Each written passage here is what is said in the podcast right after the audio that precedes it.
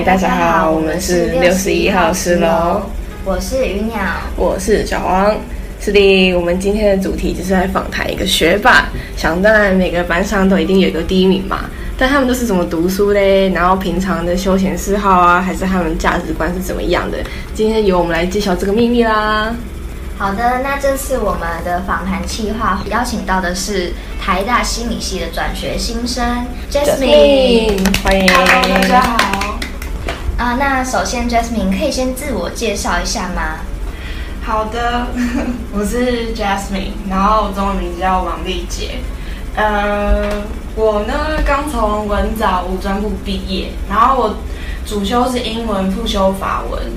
呃，然后在今年七月的时候考那个台大的，还有其他学校的转学考，考上心理系，所以即将在九月展开新生活，然后很高兴来到这边。那可以先说，听你说说一下你的战绩吗？就是考上什么学校啊？哦，我考上 台大、政大、东吴跟福大的心理系，就全部都是心理系的。对，嗯，对，自拍手都是榜首吗？还是？嗯，福大是正取一，然后其他都是正取二。哦，而且很不错，很不错，很不错。因为我们听说你之前在迪卡有发了一篇文，你所有准备的。就是准备转学考的经验，对不对？对，我在 D Car 的考试版有发有一个，呃，文章标题应该是叫一零九年转学考，反正你就打一零九转学考心理系 D Car 就可以找到有一篇文章，然后在里面我提到，嗯，我个人是怎么准备的，然后准备的方向，那时候读书用的是什么书，然后。补习呀之类之类的细节，所以如果你有兴趣的话，也可以去看。然后下面哦有蛮多留言的，回的很累，但是也是蛮 算是有一些隐藏版实用资资讯这样。那你可以说一下，就是你这一次是怎么准备这个转学考？然后在这个准备当中有遇到什么困难吗？因为我看你是体育课，因为我是同体育课是同班。他要么就是迟到，要么就是没来，然后考试还没来，差点被当掉。反正因为是今年就是二零二零年七月考试嘛，然后我差不多二零一九年七月的时候就算是有开始准备，因为呃转学考呢其实就是考专业科目还有共同科目。啊，共同科目就是国文、英文，然后专业科目心理系的话就是普通心理学还有心理与教育统计。然后其实那时候还没开始准备的时候，上网就查了蛮多心得文嘛，然后就很怕那个心理统计，因为其实就数数理其实算是还蛮差的，就是嗯语文比较好一点，数理偏差，还蛮烂的这样。所以其实那时候听到统计就很害怕。然后差不多七月的时候，我是先在图书馆借了普通心理学的书，就是有本。厚厚的书，网络上学长姐都推荐，所以我就开始自己读。然后，因为我跟就是我在呃线上买那种补习班函授课程，我买了新统还有普星两科的影片，但是那个影片都是九月十月才开始，所以那时候暑假我就自己先准备，然后加上那时候。因为那时候有准备那个毕业公演，然后就我就中午时候好像十二十一点半到一点的休息时间，所以我就十一点半到十二点就吃饭，然后之后就去去图书馆就很很用功读书这样，然后后来呢读读读读，然后我有那时候我有开始接触一些新统的，就是比较基础自己读的地方。然后反正就是开学啦，巴拉巴拉巴拉，因为我们十月才要公演，所以所以其实还是蛮累的。哎，好像有点太细节，等一下。没关系，没关系。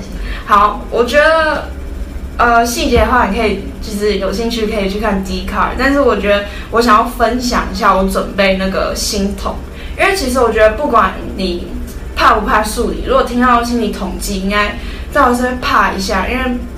那是就是全新的领域嘛，然后其实比如说如果你要考台大的话，它最注重的应该是观念，像私立大学比较注重，也不是比较注重，就是他们会考计算，然后你要带计算机进去，但台大的话你可以带，但不太会用到。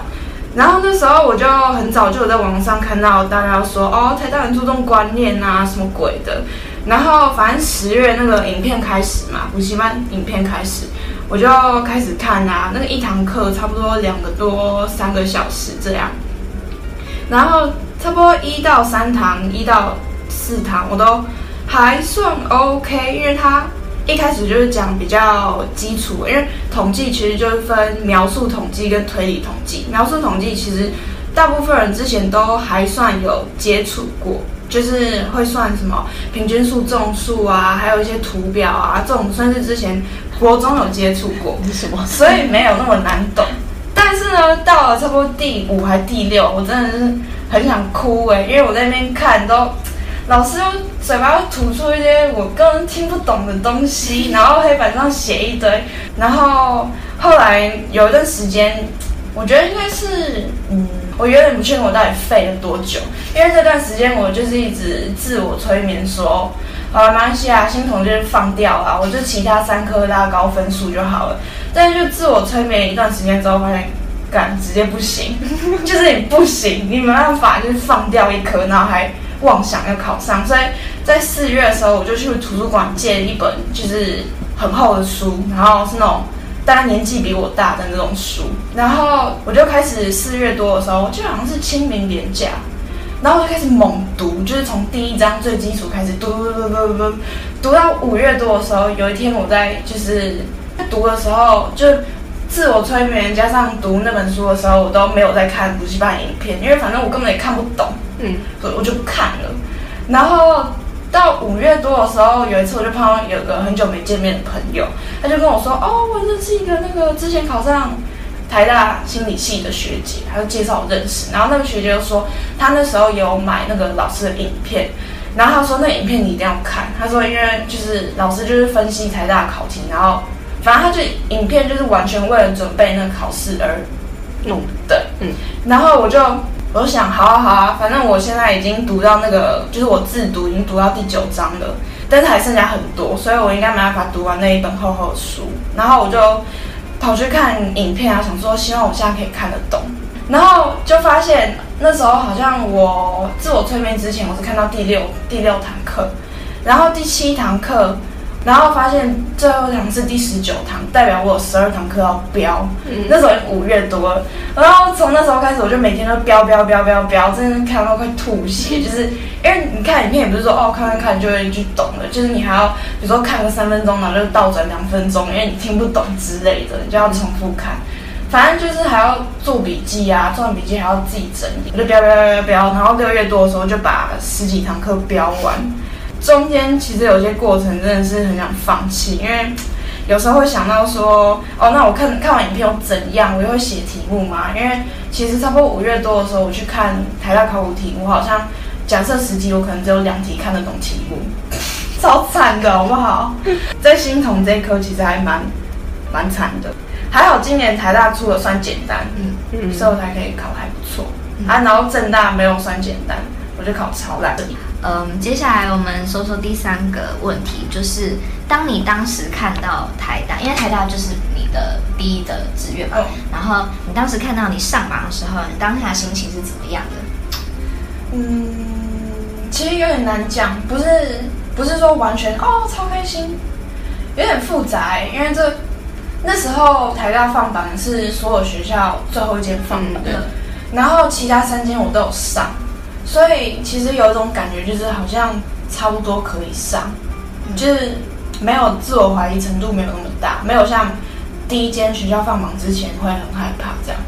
所以那时候上了，就是觉得有点哦，好，终于可以不用担心，可以就是去烦恼，也不是烦恼，去做我下一件要做事。嗯，然后对啊，其实心情有点复杂，因为。因为我之前都在高雄读书嘛，然后就最近就回家里住，然后住的没有很开心，所以想要读台大，然后还要待在台北，就会有点复杂。但是，嗯，整体来讲应该还算开心啊，因为毕竟就是达到自己的目标。嗯，对。那就是想要问一下，说为什么你会想要选择这个系？嗯，其实啊，之前专一专二的时候考想要考的都是外文系，因为我想说啊，我就英文科啊，就差不多就外文系吧，而且我对文学还算有兴趣。然后，所以专一专二的时候都是想考外文系，但是到专三的时候，就有几个几个原因让我改变想法。嗯哼，呃，第一个应该是那时候就是有那个劳基法在那边修法。嗯嗯，然后。因为那时候我是学学生会学全部，我们就有做这个事件懒人包，然后呃，反正就了解它来龙去脉。有一天我在洗澡的时候，我就忽然就觉得说，这个法律好像不管怎么修，就是如果那个雇主资方如果想要剥削劳方，或是做一些对劳方其实是不公平的事情，他们不管法律怎么修，好像总是有漏洞可以钻，或是怎样。所以其实法律也只是到最低的道德标准嘛。就觉得这一切还是回归到有点像人性啊之类人的比较本质吧，就是不是靠外在这些什么法律啊就可以让就是这些世界上恶然后继续发生，就不只是找机法，反正就是可能我比较有正义感，然后那时候我就觉得嗯，我想要了解。人人类内心到底怎么运作的，然后了解人类行为。然后呢，第二个原因是那时候看有一个影集，有个美剧叫做《破案神探》，它的英文名字叫做《Mind Hunter》，就是 Mind，它是心灵的 Hunters，狩猎者。其实它中文翻译的蛮差的，不应该是破案神探，因为它其实着重不在破案，它主要是。讲就是七零年代是根据真实故事改编。七零年代有两个 FBI 探员，他们成为一个组，叫做行为科学组。他们就是去访问一些重罪犯，比如说就那种连续杀很多人那种变态杀手，然后借此找出那些罪犯的模式，比如说犯案前啊，或者他们的童年成长经历，借此去预预防犯罪。然后我觉得干超有趣的，然后我还读了一本他的原著小说，我觉得还有好几集。然后我就觉得，就是剖析他们的那些罪犯的心理，就是真的很有趣。然后我就觉得，嗯，喜欢的也有兴趣。第三个原因比较跟正统心理学比较没关，但我还是想讲，因为很有趣。就是那时候，呃，我们学校知府中心有推出一个团体课程，就是是教我们的是花精。花精其实它不是精油，它算是有点像自然疗法。然后就是每一种花精都是一种植物的，带有它的能量是频率。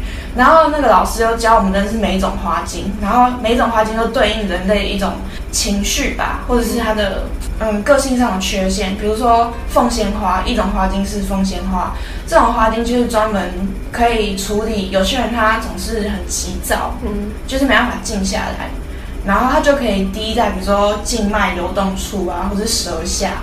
然后借此改善那个人情绪上的问题，所以好像有几十种花精吧。那时候老师就介绍每一种每一种，然后在介绍的时候我就觉得，嗯，这些情绪其实也是很有趣，还有加上每个人的个性，对啊。然后加上就是，嗯，可能跟家庭有一点关系吧，就觉得怎么会有那么烂的人，然后让我想要读心理系，因为。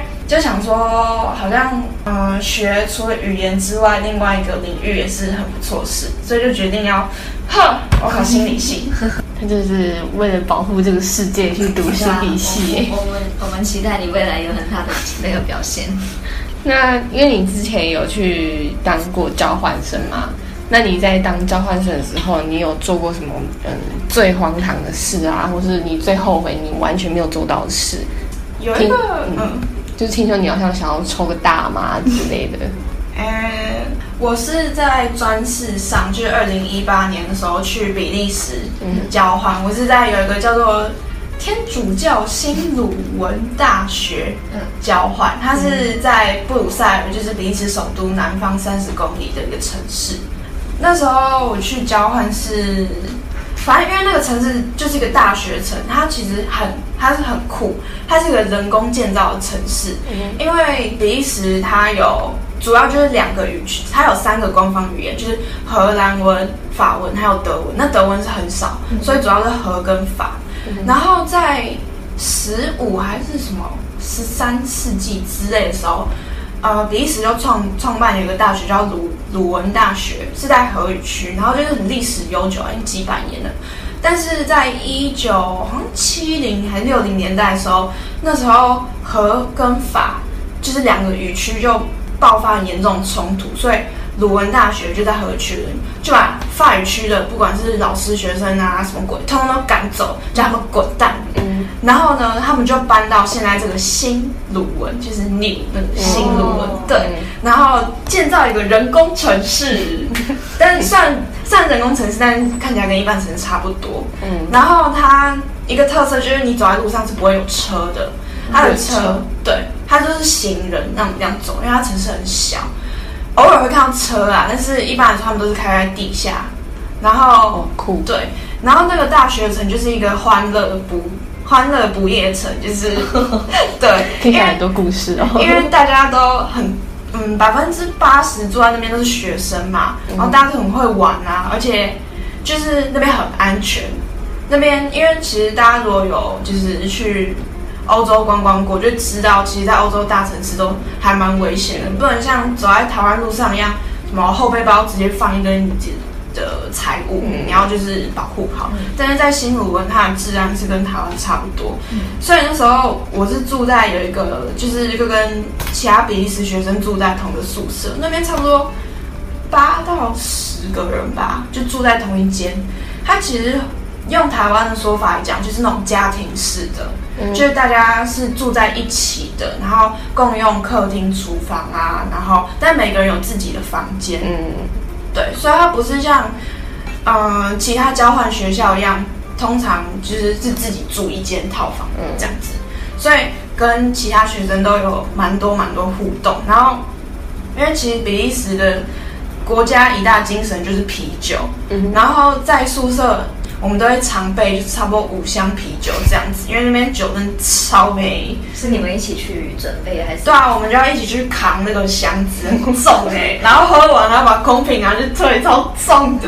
然后反正就是因为他们都很爱玩啊，然后所以我们都会就是一起去 party 之类的。然后有一次玩有个游戏是他们临时独有的，就是有个法文叫做 Hardy Shop。如果翻成英文，应该就是什么 rally chamber，就是 rally 就是像接力赛那样子。嗯，然后 chamber 就是房间嘛，因为我们每个人都有自己房间，所以我们宿舍总共就是八间吧，因为我们八个人。嗯，然后那时候每个人都要在自己房间准备一个游戏，一个喝酒的游戏，每个人要准备一种酒。他们通常会选个主题，那时候选主题就是动物。啊，每个人就是挑，比如说我要扮猫，他要扮龙啊什么，然后就是你的游戏呀，还有酒，正好是根据这个动物的特色来准备。然后就这样开始啊，就一个晚上我们就开始玩，就从第一间哦，第一间好像是什么大象对吧？我们就那边玩，就是喝酒游戏。然后如果有人对啤酒有兴趣，可能会有人听过那个就是比利时的大象啤酒。我靠，那个其实酒精浓度还蛮高的。就是因为它包装很可爱，所以有些人会觉得哦，那还好吧，还在骗你们八趴还是十趴之类的。反正就是总共八间嘛，每个人酒不一样哦。差不多喝到第三间、第二间的时候，因为混酒就是更容易醉，大家都已经就是哎，他们已经在就是都在很嗨这样子。他们酒量还不错，就是我酒量最差。然后后来好像喝到第五间的时候，还是第六间。我就那边喝，走路已经晃晃晃，已经在晃了，然后就晃晃晃，然后走走就啊跌倒了，坐在地上，然后头撞到墙壁，然后我就想说，哎，后来有个冲动，就是那个冲动就带我走去马桶那边，我就。敲门，干里面有人，我就坐在厕所外面，然后出来，那个里面的人出来，我就进去吐了一下。你的冲动就是想吐，对，就是我完全不知道，可能因为我现在想不起来，然后就觉得很好笑。然后那时候吐一吐，然后我就走回去，因为那时候还在第五还第六间嘛，我还是要继续回去玩呢。你不能停止，很强制性的，那游戏好可怕。想说继续下去啊，就是因为大家都。哦，第一间一起玩，然后再移到第二间，然后吐一吐又回去，因为每个人的房间都有洗手台，我会去洗一下嘴巴这样。等一下，你在吐的时候，他没有等你吗？还是就是大家我忘记了，大家好像都不知道在干嘛。然后，然后我就回去洗嘴巴，然后两个室友看到我，他就搀扶我回房间，他说你不行，他就扶我回去睡觉。然后隔天隔天我们另外活动，然后我就在群组聊天室发现隔天。就是他们传照片，就发现他们其实，在所有人就是所有人房间结束之后，他们有回去就是帮我那个拍照，因为那时候我躺在床上，他们就每个人这样，就是枕在我旁边这样子，然后笑笑的，然后我完全没感觉，我睡超安详哦，这因为不是睡，不是真的，那那不是睡，那是你懒醉睡到你已经没有意识，对，然后然后我就完全没感觉，我昨天隔天看照片才知道，然后隔天早上洗头的时候发现，哎，怎么用？头皮肿肿的啊，才想起来哦，我昨天撞到，所以才会肿肿肿一块。我以为你可能不会发现自己呕吐在解脱。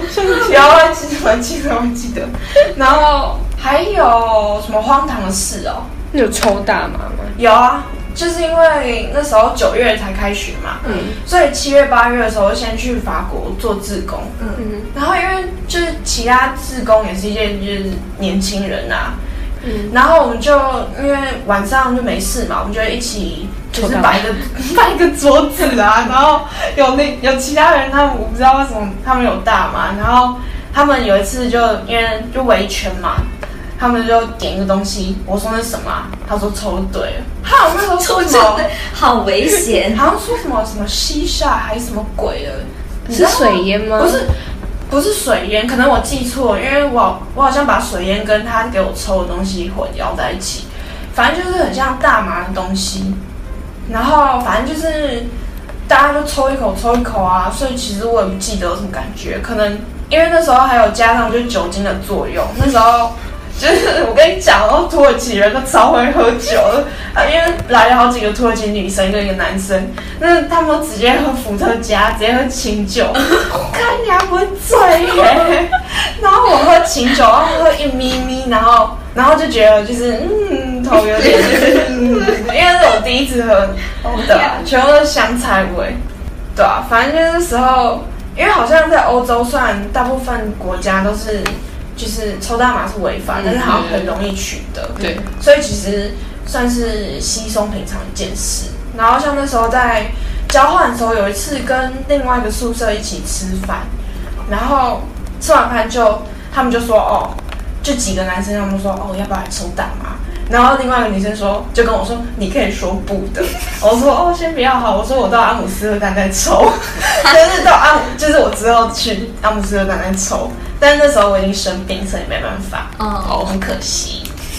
哎，有人在想要再听一个荒唐事吗？好好，有点恐怖哦，但是嗯，但还 OK。我觉得我还算很幸运。嗯，就那时候在呃做志工做到一半，我就跑去南法，就是自己那边玩。然后那时候我就用沙发冲浪。然后那时候我就在尼斯的时候，我就找到第一个，他人很好啊，就去住嘛。然后他人很好，很正常。然后。后来就是那天晚上，我就赶赶快找一下隔天的。那时候有点瞎，就是都是那么的嗯 spontaneous。然后我就赶快找一下隔天有没有人可以接待我这边传猛传讯息，猛丢那个 request。有一个男的，他就说哦可以啊可以啊。然后隔天我就去他家。隔天我是到了一个叫艾克斯马赛的地方，也是在南方。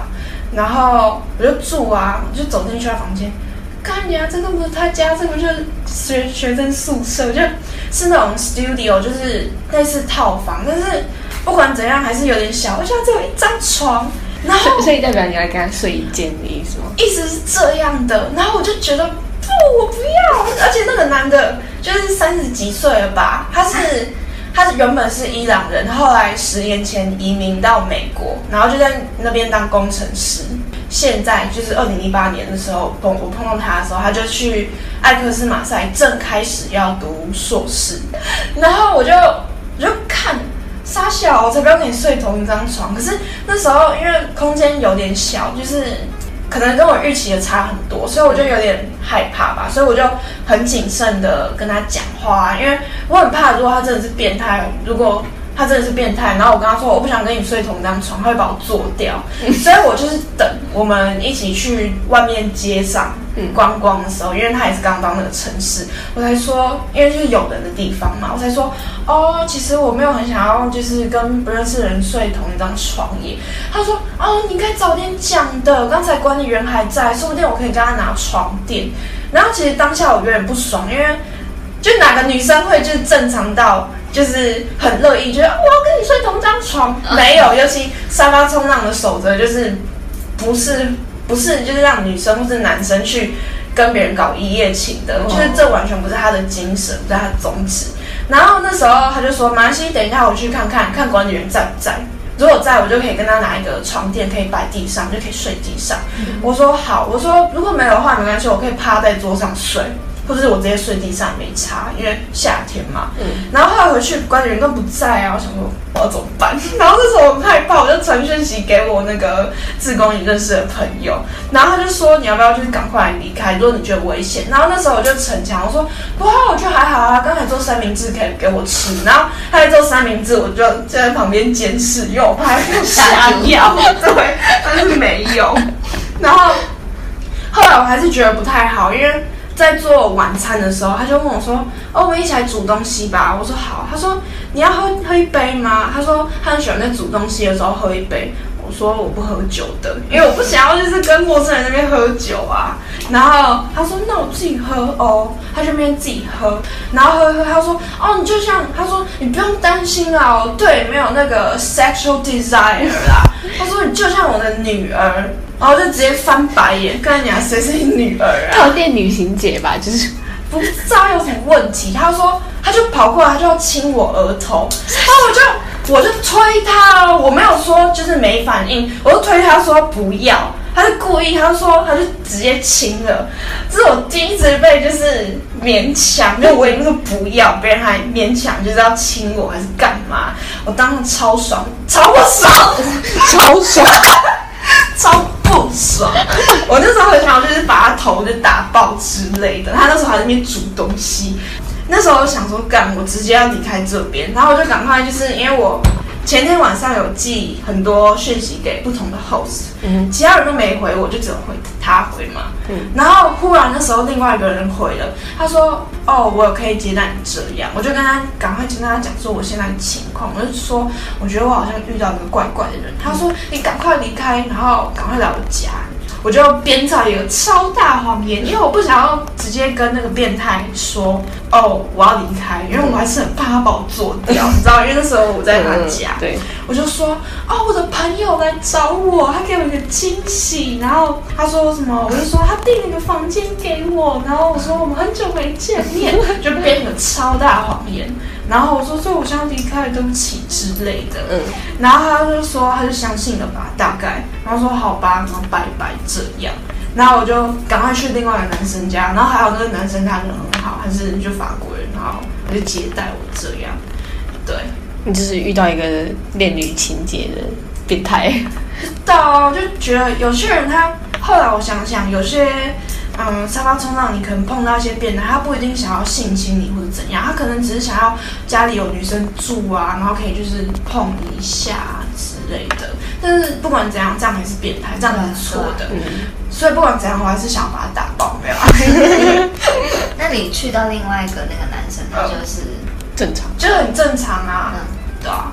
就是一般 Couchsurfing 应该要做的，就是他有给你一个睡垫，然后你就自己睡在那，然后你们可以聊天啊。那时候我就跟他就是介绍一下台湾这样，嗯，对啊，然后人就还蛮好，还好还好。万一下一个也是，你就逃不出去。对啊，而且很惊险，我觉得还蛮幸运的，就他刚好有出现，说对对啊。学霸理想型竟是柯震东。曾经视同学为粪土，想知道学霸小秘密，请锁定下一集的内容。